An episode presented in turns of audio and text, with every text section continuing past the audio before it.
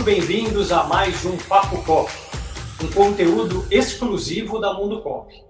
Estamos na segunda temporada e sempre trazendo convidados de dentro e fora do cooperativismo, para trazer um conteúdo que inspire e traga reflexões para quem nos assiste. Hoje, a gente traz um tema que é de extrema importância tanto para quem é de cooperativa quanto para quem é do mercado externo. O marketing e o ambiente corporativo são dois exemplos de áreas recheadas de termos e conceitos novos, o que acaba confundindo quem não está habituado a utilizar essas palavras em seu dia a dia. Porém, muitas vezes essas palavras têm um significado simples e podem fazer mais parte da rotina das pessoas do que elas imaginam. O tema do Papo Cop de hoje é a comunicação com stakeholders.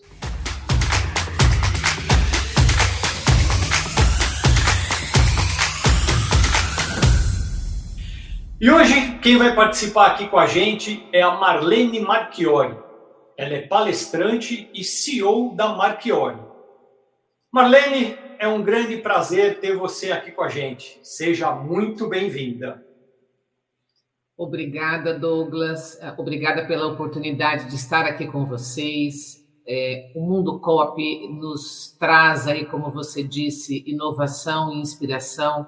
E eu quero que o nosso papo hoje seja um papo bastante agradável, que leve aí os nossos ouvintes a pensar mais exatamente sobre comunicação, esses relacionamentos com os públicos das cooperativas, né? Aquelas pessoas com as quais nós convivemos diariamente, mas temos que entender que esse convívio pode ser cada vez mais cultivado, desenvolvido nos sistemas cooperativistas.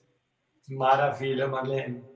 E, e Marlene, antes da gente começar aqui o nosso papo, explica um pouco para gente o que você faz, qual é a tua especialidade, Marlene? Bom, primeiro, eu sou Marlene Marchiori, apaixonada pela comunicação e pela, pelo trabalho, na realidade, de construção de identidade eh, das cooperativas, dos negócios, né? A gente poderia dizer aqui hoje. É, atuei é, em termos acadêmicos por mais de 40 anos. Hoje eu participo em programas de pós-graduação no campo da comunicação, cultura e estratégia, e também tem a OM Marchiori, que é uma empresa de consultoria que atua no campo né, do agronegócio, de, outros, de outras áreas do sistema cooperativista também. Marlene, explique para o nosso público o que é um stakeholder. Qual é o papel dos stakeholders no desenvolvimento dos negócios?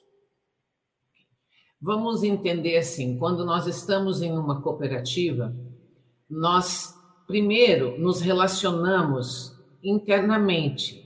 O que, que eu quero dizer com internamente? Nós nos relacionamos com os nossos funcionários e certamente nós temos uma proximidade muito grande com os parceiros, os fornecedores, os nossos cooperados as comunidades, principalmente pela, pela própria, né, pelo próprio propósito do cooperativismo em servir, as comunidades que rodeiam, né, que estão ali no entorno da nossa cooperativa, dos nossos entrepostos. Então, quando a gente fala de stakeholders, o que a gente está querendo dizer é que esses públicos são os públicos que nós acabamos demarcando relacionamentos com eles. O que, que a gente quer dizer com isso? Os nossos funcionários, parceiros, imprensa, comunidade, associados, né, que às vezes chamam associados, cooperados, estas pessoas que têm algum tipo de relacionamento com a nossa cooperativa são os nossos públicos. E aí a gente pode dizer que esses stakeholders formam a imagem da nossa cooperativa. E essa imagem é formada a partir da intensidade dos relacionamentos que nós temos com esses públicos. Então, o que é importante hoje é, em nível estratégico para que a gente possa construir relacionamentos com os stakeholders? é nós identificarmos estes públicos, que é o que a gente chama de mapeamento dos stakeholders. Faça um exercício na sua cooperativa, por exemplo, com o seu time. É, reúna aquele grupo com o qual você trabalha, né? Então vamos imaginar que você cuida ali de todas as de todos os entrepostos, né, é, das cooperativas. Reúne esse time e converse com eles no sentido de levantar quem são os públicos com os quais nós nos relacionamos diariamente. Você vai ver que de repente vai começar, né, as pessoas vão começar a falar Olha, peraí, eu me relaciono ali com a, o, o, o, supermercado, com aquele banco, com a, aquele pessoal que presta serviço aqui para nós quando ocorre algum problema na cooperativa. Então, é exatamente nessa simplicidade, vamos dizer assim, de identificação, que você começa a levantar quem são os públicos daquela cooperativa.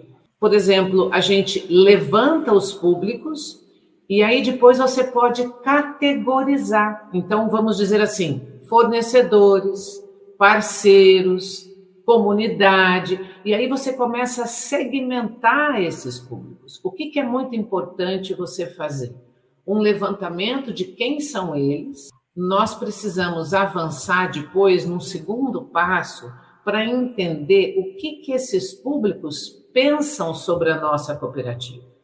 Porque quando a gente ouve esses públicos, não só no sentido de levar informações, mas quando a gente ouve, nós conseguimos compreender as demandas que estes públicos têm.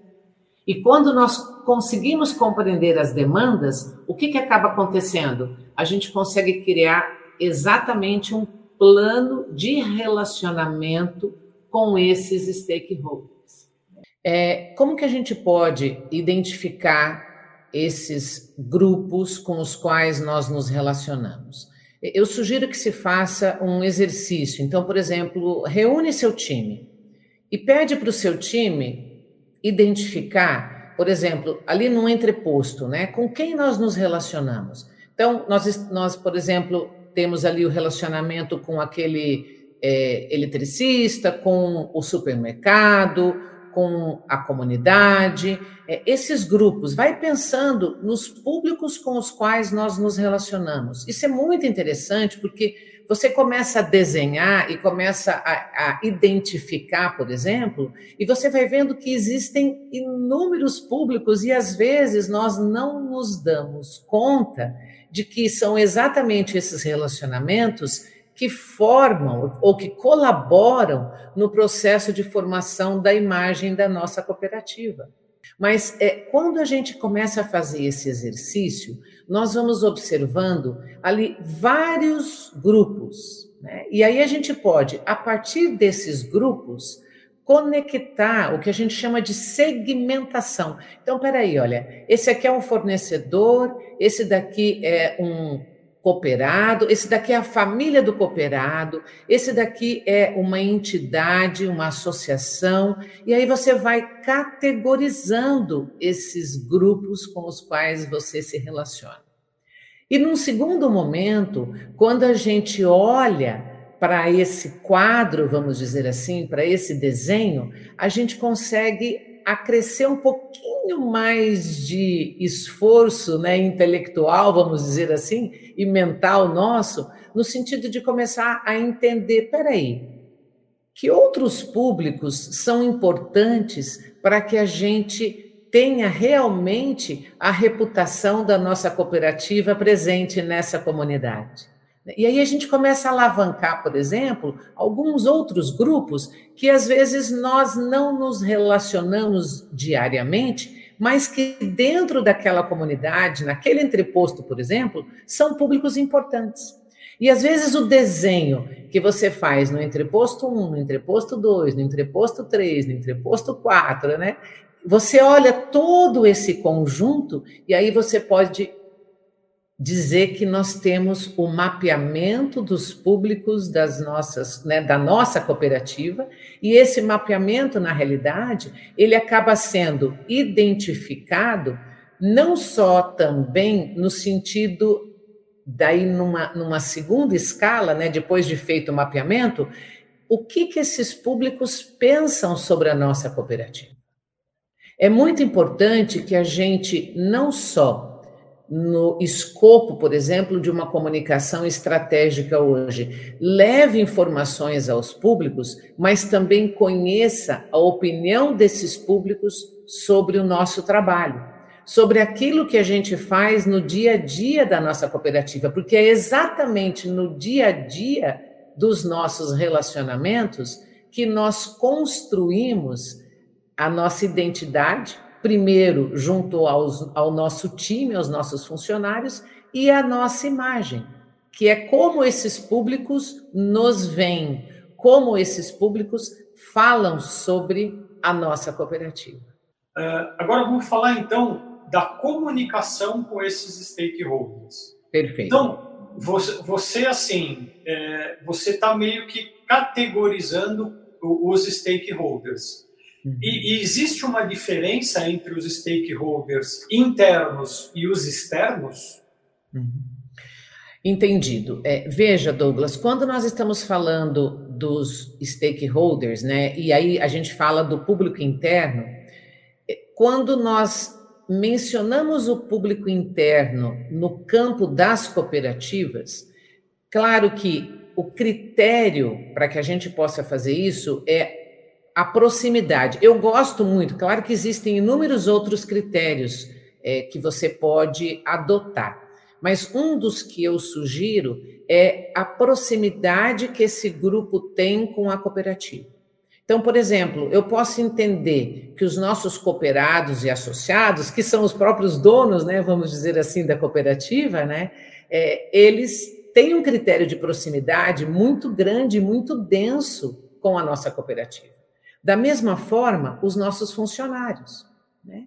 Porque os nossos funcionários, aqueles que estão desenvolvendo as suas atividades nas diferentes áreas da cooperativa e que prestam serviço não só, principalmente para o cooperado, mas que prestam serviço também né, aos outros públicos da cooperativa, então ali aquela comunidade, vamos, né? A comunidade, eu vou dizer que ela já é um, um stakeholder, por exemplo, é, no campo do público externo. Né? Então, é, é, esse mapeamento é, ele é importante para que a gente possa entender, principalmente, quem são esses públicos e priorizar quais serão os grupos que nós iremos trabalhar. Porque eu penso assim, não sei o nosso ouvinte se ele vai concordar comigo, mas é, eu, eu penso muito assim que é importante você criar esses relacionamentos e para você criar esses relacionamentos você precisa se conectar. Eu acho muito importante que a gente realmente tenha no nosso trabalho os nossos objetivos definidos. E a gente pode não só classificar os públicos, mas priorizar aqueles que neste momento são estratégicos para a cooperativa. E eu diria que, se a gente pensar numa comunidade, nos cooperados, nos funcionários, no governo, né, nas entidades, nas associações, estes públicos são públicos estratégicos para uma cooperativa hoje, que as pesquisas, inclusive, por exemplo, da Edelman Trust Barometer, que é uma agência eh, mundial de relações públicas, as pesquisas nos mostram que nós precisamos saber quem é, por exemplo, o presidente daquela cooperativa, a gente precisa conhecer o que aquele presidente daquela cooperativa faz. Como que ele, né, o time de diretores, né, os nossos gestores, né, as nossas lideranças, eu diria, se relacionam com esses stakeholders? Porque às vezes nós podemos dizer assim: peraí, a gente está fazendo um plano de comunicação, mas a gente tem estratégias que levam informação a esses grupos, ok? Mas nós também somos dependentes do comportamento de cada pessoa que atua nessa cooperativa para a construção da nossa imagem. E quando a gente entende isso, quando a gente traz esses públicos que estão próximos de nós, né, para esta consciência e se relaciona com eles, sendo exemplo de relacionamento para eles, nós certamente vamos conseguir ampliar os nossos relacionamentos com estes públicos que são estratégicos. Então, eu diria assim: desse mapeamento dos stakeholders, quem você hoje né, seleciona para que você possa realmente criar essas conexões, realizar essas experiências, trazer mais para perto, aproximar mais né, e dar conta de alimentar esses relacionamentos, cultivar essas relações. Seja, por exemplo, nas assembleias da, né, que a cooperativa faz, ou quem, mas para além das assembleias.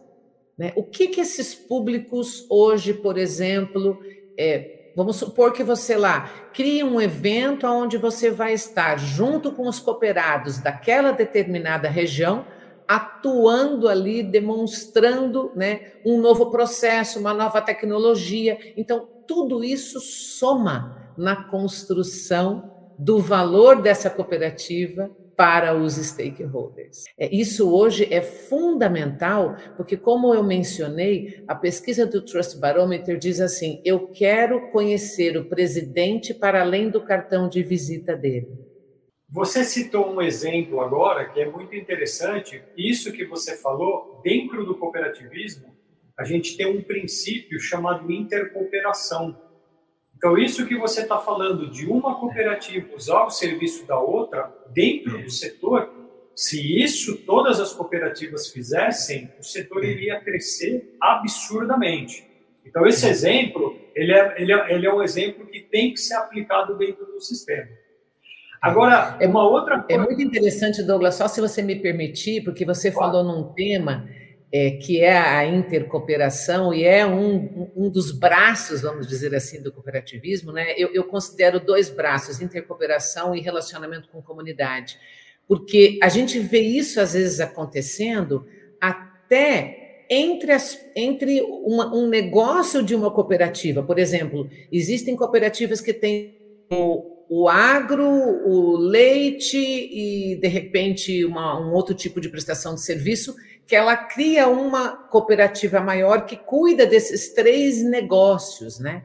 É, só que, além disso, quando a gente fala de intercooperação, é, é, é muito importante a gente entender que nós, como né, cooperativas, né, que desde lá, surgiu na Inglaterra né, o cooperativismo, e aí a gente tem hoje esse sistema cooperativista presente no Brasil, a gente tem a OCB que representa todas as cooperativas, né? É, entendendo que é, esta fala ela precisa estar em sintonia. É, eu não estou dizendo que a gente é, é, que a gente não que a gente não tenha diversidade de opiniões, porque a diferença de opiniões ela é muito importante, porque ela promove análise crítica, ela promove discussões, ela, ela, ela traz avanços. Mas é, esse entendimento de que nós, como um grupo que estamos aqui trabalhando dentro desse nosso Brasil, vamos dizer assim, né? Criando esses relacionamentos, trazendo esses grupos para perto, né, é, nós também valorizamos o próprio cooperativismo. Como que a gente identifica os pontos fortes do negócio para a gente mostrar isso para os stakeholders? É. É, você está tocando é, num ponto que vai conectar com o próprio é, várias cooperativas estão fazendo né, o seu plano de direcionamento estratégico. E, e nesse plano de direcionamento estratégico, você é, estabelece as prioridades. É, isso é muito importante e em várias cooperativas é, eu já observei que dentro desse escopo do plano estratégico, a comunicação é uma prerrogativa estratégica. Né? É uma necessidade hoje. Por quê? Eu não estou dizendo a comunicação que se pauta somente em levar informações, tá? mas eu estou dizendo é, o próprio comportamento comunicacional da cooperativa, ele é uma exigência hoje dos públicos com os quais nós nos relacionamos. Você acha que as cooperativas estão desenvolvendo esse trabalho? Da, eu não conheço o trabalho de todas as cooperativas, mas de algumas com as quais eu tenho contato, é, com certeza sim aquela é, organização, por exemplo, que se fecha, né? Não, eu sou importante, se quiser o cliente que vem até aqui, né? Aquela, aquela organização que se fecha para os relacionamentos, que vive no mundo dela, que não se abre, que não quer conhecer, que não quer ouvir, né? Para inclusive modificar o seu próprio comportamento, ela vai provavelmente, né? Não crescer ela vai provavelmente né, não evoluir, por exemplo, porque ela está ali sozinha. E uma, e, uma, e uma empresa hoje sozinha, uma empresa que não está presente na comunidade, você sabe que o consumidor nem chega e nem conversa mais. Eu, quando seleciono um produto de uma cooperativa, eu quero saber quem é essa cooperativa, o que, que ela faz, como ela vem trabalhando, que tipo de processos ela desenvolve, ela tem atividades né? ela, ela acompanha os produtores no campo, ela é sustentável, ela envolve pequenos, médios, o que ela faz para aquela comunidade. Tudo isso vem sendo observado por esses consumidores que fazem as suas escolhas a partir daquilo que eles pensam. Então, por exemplo, se eu venho fazendo né, as nossas assembleias é, da maneira com que eu fazia 15 anos atrás, opa, peraí, isso já é um sinal de que a gente precisa trazer uma transformação.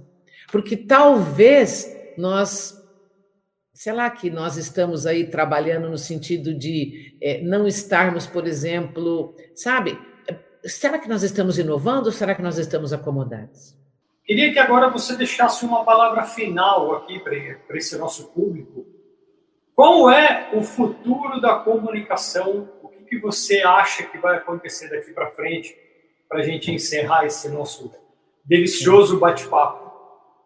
É, obrigada, Douglas. Eu gosto de participar, gosto de falar. Muito obrigada pelo convite. Me coloca à disposição aí para para outros temas, outro, outra, outras reflexões. E, e, cada vez que a gente participa, a gente também aprende, porque a gente repensa, né? E depois que a gente vai olhar o programa, aí a gente avalia, peraí, falei isso, tá?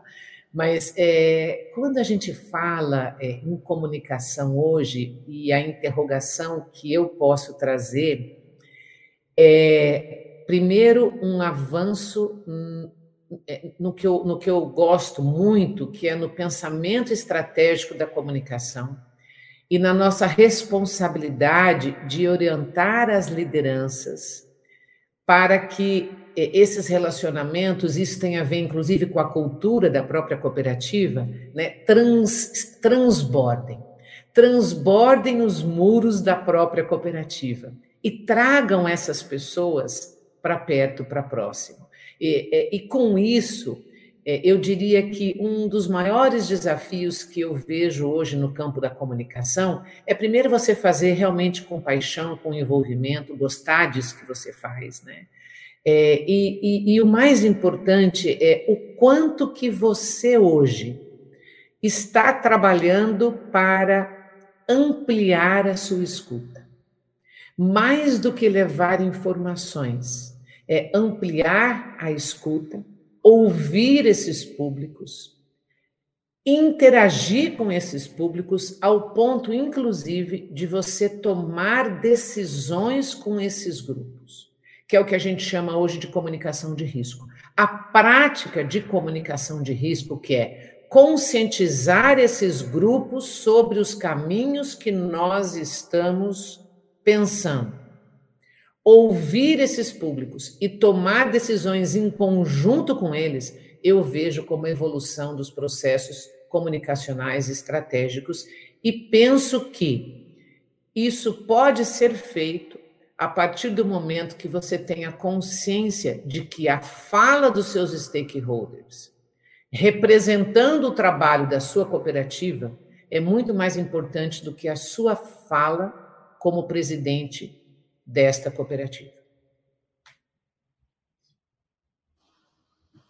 Perfeito, Marlene. Acho que a gente encerra aqui com chave de ouro. Quero agradecer muito a sua presença. A gente esteve aqui com a Marlene Marchiori, ela é CEO da M Marchiori. Obrigado. Ficamos por aqui, gente. Até a próxima. Até o próximo Papo Obrigado. Tchau, tchau.